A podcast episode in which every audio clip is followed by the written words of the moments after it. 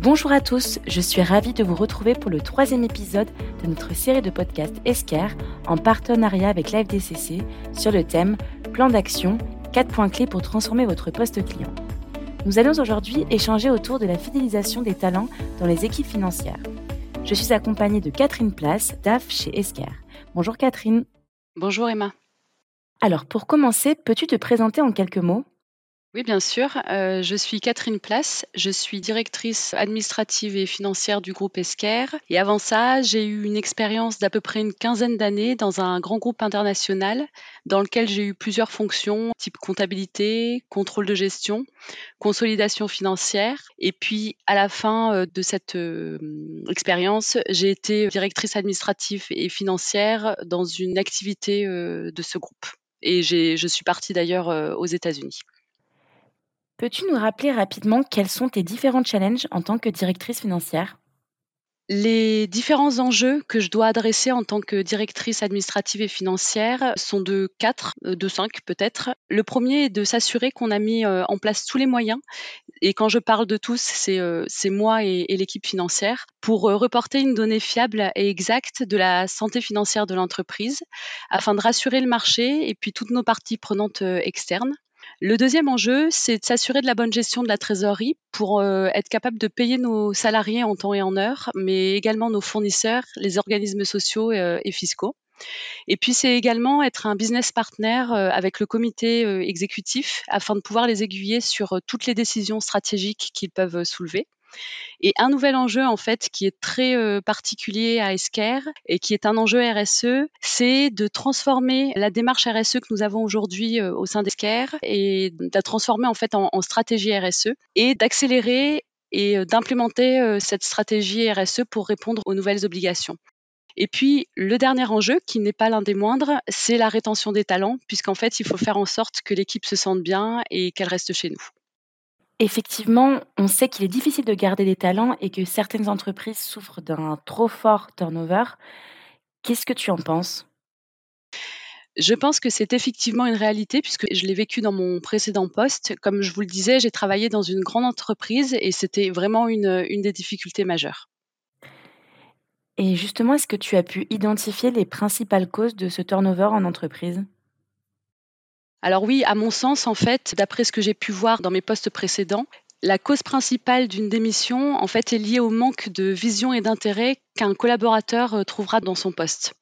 En fait, si il ou elle n'arrive pas à mettre le doigt sur euh, sa place et sa valeur ajoutée dans l'entreprise, je pense qu'en fait tout ce qui est euh, motivation, autonomie, prise d'initiative, en fait, ne seront plus au rendez-vous.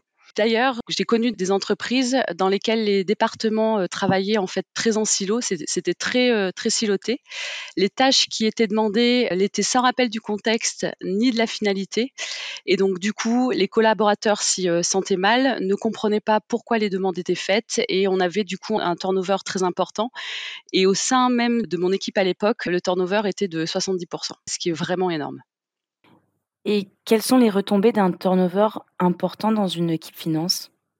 Alors les, retombées en fait euh, ne sont vraiment pas bénéfiques puisque le départ d'un collaborateur en finance peut vraiment mettre l'équipe en difficulté puisqu'en fait en tant qu'équipe financière nous devons répondre à des obligations légales selon un, calendrier très strict et du coup un départ pendant une période de clôture par exemple met vraiment euh, l'équipe en difficulté car le travail doit toujours être fait et puis les, rapports doivent être euh, délivrés et en fait on ne peut pas mettre en suspens ou retarder une échéance comme on le ferait sur un projet. Réglementation nous impose d'être euh, vraiment à l'heure. Et donc dans le cas d'un départ, cela veut dire que la charge de travail va être répartie sur les autres collaborateurs, ils vont devoir absorber cette charge. Et donc du coup les contrôles seront beaucoup moins bien faits, voire ne seront pas faits, les risques d'erreur seront plus grands. Et donc du coup on va avoir des difficultés à fiabiliser la donnée financière.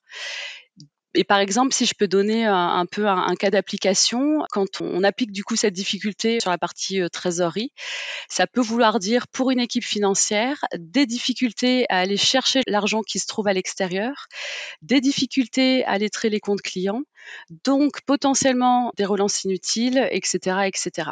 Voilà, donc en fait pour moi les retombées d'un turnover important sont vraiment un souci dans une équipe financière.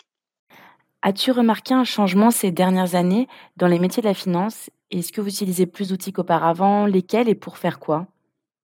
On utilise effectivement beaucoup plus d'outils qu'auparavant et c'est d'autant plus vrai que chez Esquire, on utilise nos propres outils.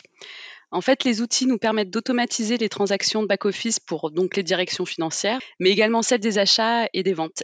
Ça élimine toutes les saisies manuelles et ça nous permet d'éviter les erreurs, ce qui nous permet en fait finalement à la fin de fiabiliser la donnée. Ça permet également de créer des pistes d'audit qui seront plus facilement auditées par euh, nos CAC. Et le fait de vouloir mettre en place un outil est aussi un moyen de repenser ces processus existants et d'en élaborer s'ils n'existent euh, pas encore.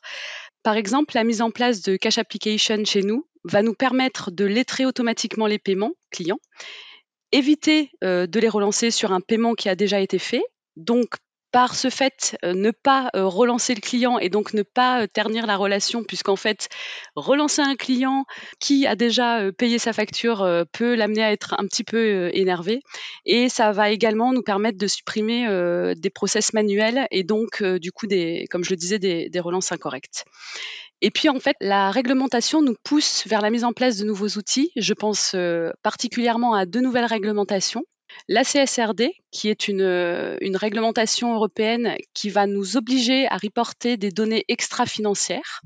Et donc, du coup, à devoir mettre en place des process et afin de fiabiliser la donnée et de la remonter beaucoup plus facilement, donc de mettre des outils qui nous permettront de le faire. Et puis, je pense aussi à la loi de finances B2B, Esker a déposé son dossier de candidature pour être PDP. Donc PDP, c'est plateforme de dématérialisation partenaire.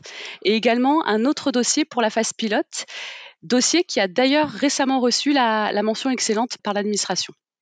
Très bien, merci beaucoup. Et quelle action as-tu pu mettre en place ou que tu voudrais mettre en place dans ton équipe pour garder tes collaborateurs et aussi attirer de nouveaux talents? Alors, j'ai mis des actions en place. Elles sont au nombre de trois. La première, en fait, c'est de comprendre ce que chacun veut faire et comment ça peut s'intégrer dans la gestion d'équipe. Parce que je pars du principe que quelqu'un qui est heureux dans son boulot va pouvoir être autonome, proposer de nouvelles idées et avoir euh, une chouette prise d'initiative. La deuxième, c'est quand je fais une demande ou quand on lance un projet, c'est d'être complètement transparente sur le pourquoi, le comment, quel est hum, l'émetteur de la demande afin qu'en fait le collaborateur ait vraiment une vision globale de euh, pourquoi il le fait, dans quel cadre, dans quel contexte, etc.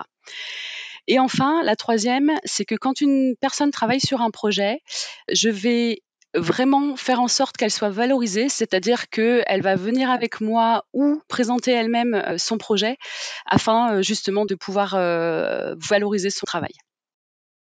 Est-ce qu'avec la mise en place de nouveaux outils de gestion, tu constates une amélioration du bien-être des équipes et une diminution du turnover ou c'est encore trop récent?